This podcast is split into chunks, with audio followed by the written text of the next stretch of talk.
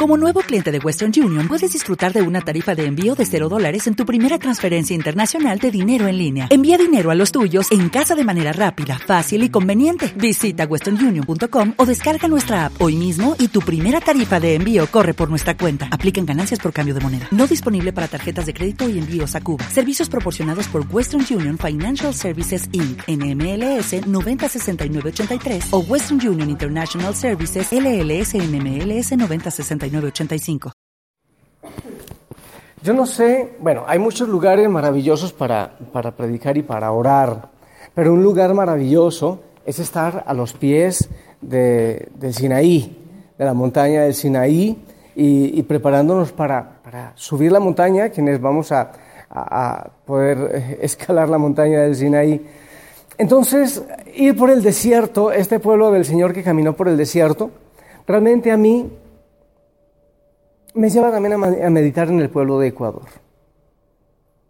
Hay un desierto, en este momento hay un desierto, y todos lo sabemos aunque estemos lejos nosotros, pero sabemos que en este momento hay una situación horrible de tristeza, de desierto y de angustia. Pero quiero ver con respecto a la primera lectura que habla la palabra del Señor. En aquellos días algunos de los que se habían dispersado, huyendo de la persecución desatada después de la muerte de Esteban, llegaron hasta Fenicia, Chipre y Antioquía, pero predicaban el Evangelio solamente a los judíos. ¿Por qué estoy tomando esa, esa partecita de la palabra del Señor? Escuchen. Yo le he dicho algunas veces, me lo han escuchado decir, en tiempos de calamidad hay unos que lloran y otros que venden pañuelos. En tiempo de calamidad hay unos que lloran y otros que venden pañuelos. Claro, hay momento para llorar y la palabra dice Eclesiastés, Eclesiastés no. Eh, hay tiempo para llorar, hay tiempo para reír.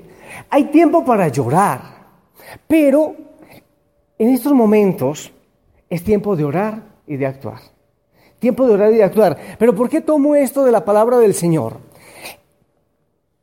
Para los que expulsaron a los cristianos de Jerusalén, ellos iban huyendo. Iban huyendo por miedo para los que los expulsaron. Pero ellos, para los cristianos que se fueron para Chipre y Alejandría, iban enviados. Es distinto. O sea, las cosas dependen mucho del tinte con que uno las vea. Claro, los sacaron, entonces por fin los echamos, huyeron despavoridos, pero los cristianos iban felices. Vamos a predicar, vamos a anunciar, vamos a... Se dan cuenta y por eso se anunció el reino. Entonces depende con, con la perspectiva en fe que nosotros veamos las cosas. Muchos, y en estos momentos a mí me tocó, yo hablaba con algunos ahora, que me tocó el terremoto en Armenia y salí yo para el seminario, un terremoto en que murieron dos mil, no sé cuántas personas, impresionante, traumático, casi no me supero de eso.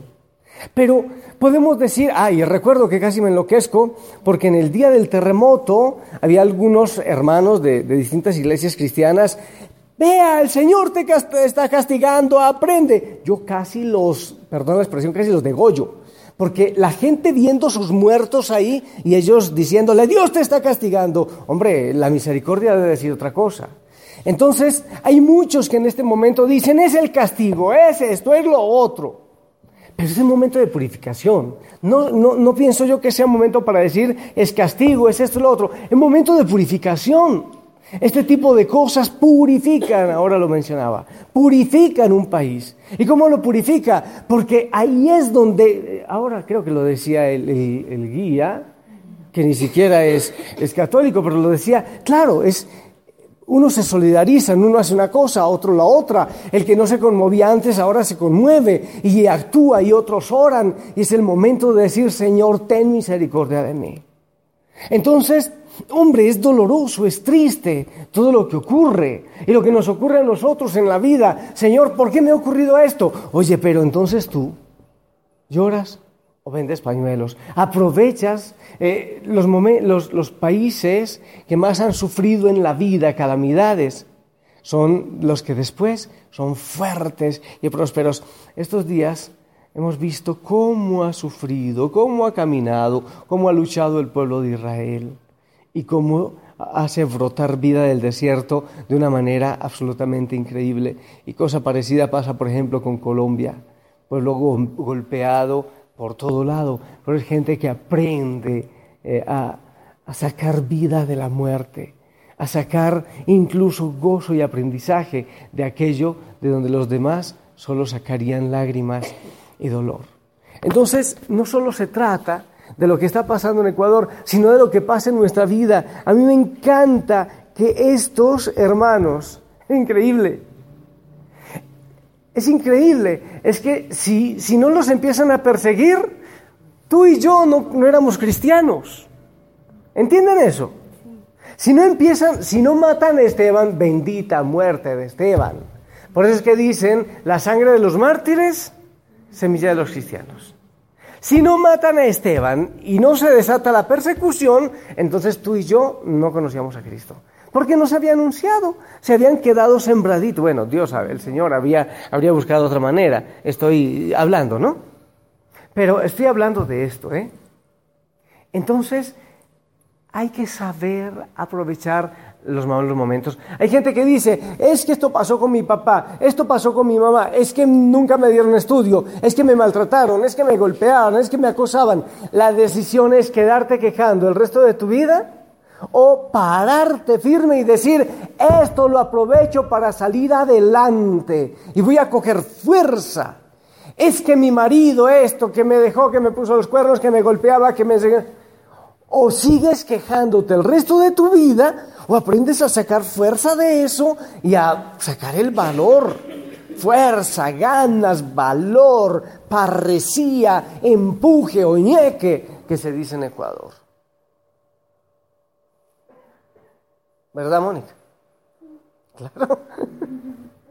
Eso es.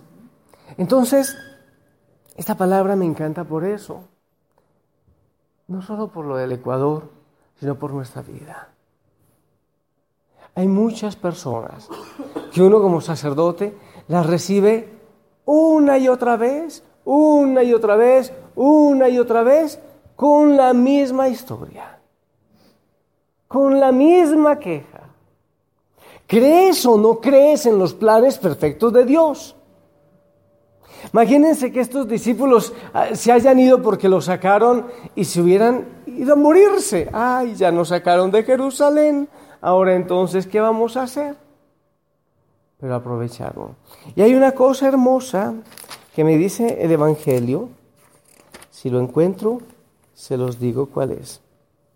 Dice, yo les doy la vida eterna y no perecerán jamás. Nadie los arrebatará de mi mano. Me los ha dado mi Padre y Él es superior a todos. Que hay momentos difíciles, nadie los arrebatará de mi Padre, de mi mano, porque me lo dio mi Padre. Yo decía, oraba esta mañana y decía, es como cuando a un niño de esos eh, antojados de las golosinas, de los chocolates, le dan un chocolate. ¿Quién se lo quita? Cuando el papá o la mamá le dan un chocolate a un niño, ¿quién se lo quita? Nadie. Me lo dio mi papi. O quítele su juguete. Jesús dice nadie, ni la vida, ni la muerte, ni la pobreza, ni los terremotos, ni el acoso, ni la violación, ni la enfermedad y diría San Pablo, todo lo puedo en Cristo que me fortalece, porque cuando soy débil es cuando soy fuerte. En los momentos de debilidad es cuando la grandeza y la fuerza de Cristo tienen que salir adelante, tienen que mostrar cuál es nuestra fe. A veces decimos que tenemos fe, es que yo creo mucho en Dios, es que yo creo en la obra que Él está haciendo en mí, pero viene cualquier situación difícil y enseguida ¡fua! caemos. Nadie los arrebatará de mi mano porque el Padre me los ha dado. Nadie me los arrebatará de mi mano. Puede pasar lo que sea, mi gente.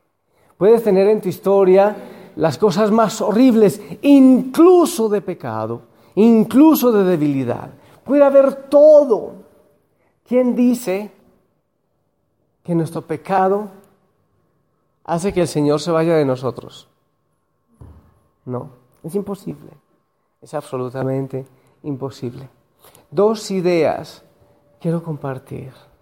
quiero, quiero resumir para que nos quedemos con eso, para ir a, descansar y luego poder escalar la montaña. La primera, los momentos de, de dificultad son purificación, porque Dios nos ministra en el dolor, en el dolor personal, en el dolor del país. Ahí nos va ministrando, aunque Él no mande esas calamidades, pero el Señor purifica y hace fuerte el país, porque hay muchas cosas de división, muchas cosas de lucha, de ego, de envidia, de lucha de poder que necesitan ser purificadas. Y el Señor va a utilizar este dolor para purificar nuestro país del Ecuador. Y así pasa también con nuestra vida. El Señor purifica en medio de las situaciones difíciles. A mí no, me digan ustedes que ustedes han aprendido muchísimo a ser fuertes en las fiestas, en los bailes. No, uno aprende es a, a golpe, porque el oro se purifica en el crisol. ¿Verdad, Magali? El oro se purifica en el crisol. Primera idea. Y la segunda, nada, nadie los arrebatará de mi mano. Absolutamente nadie.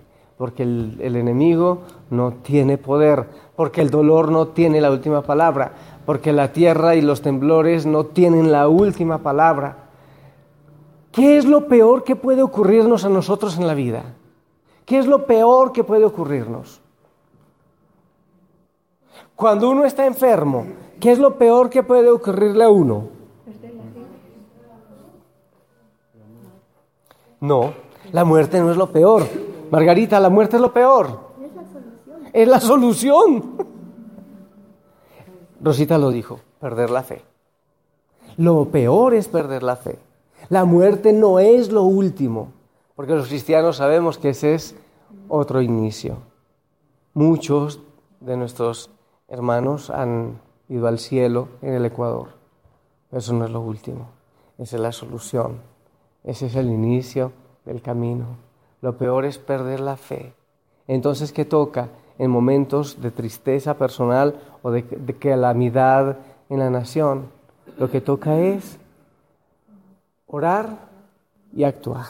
Orar y actuar. Les invito, vamos a orar en este momento. Levanten sus manos y su corazón. No sé si quieren cantar, arpegiar, pero vamos a orar en este momento por el, Ecuador, por la gente que tiene dolor, por los que están incluso perdiendo la fe, por aquellos que están yendo a, rescatar a los otros, por aquellos que están colaborando con alimento. Queremos, Padre Santo, clamar en este momento. Hace días que no clamamos.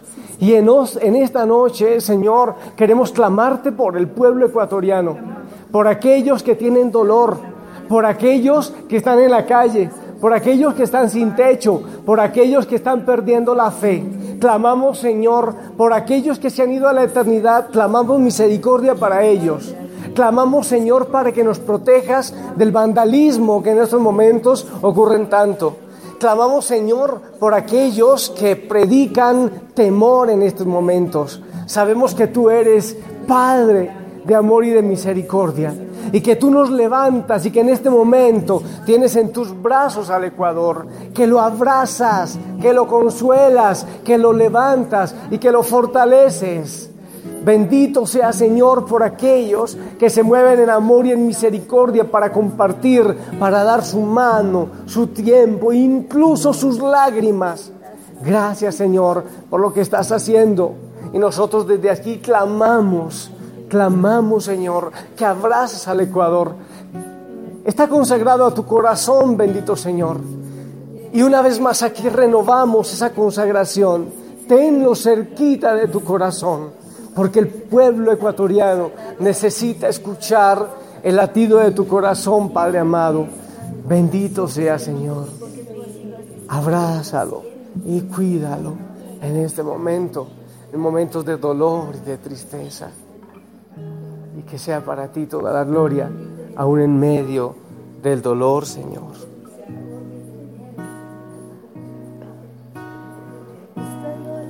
Acercarse a mí causarme heridas, golpearme así y hasta llegué a preguntarme dónde estabas tú. He hecho preguntas en mi aflicción, buscando respuestas sin contestación y hasta duré por instantes de tu compasión.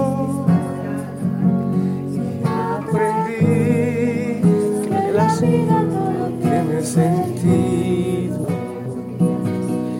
Descubrí que todo obra para bien y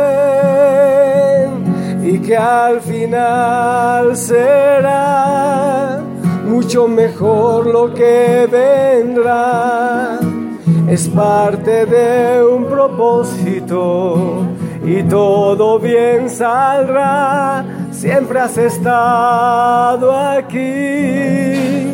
Tu palabra no ha fallado y nunca me has dejado. Descansa mi confianza sobre ti. La espada y la pared, rodeado de insomnio sin saber qué hacer pidiendo a gritos tu intervención. A veces me hablaste de una vez, en otras tu silencio solo escuché. Qué interesante tu forma de responder. Y aprendí que lo que pasa bajo el cielo, conoces tú que todo tiene una razón y que al final será mucho mejor lo que vendrá. Es parte de un propósito y todo bien saldrá. Siempre has estado aquí, tu palabra no ha fallado y nunca me has dejado. Descansa mi confianza sobre ti.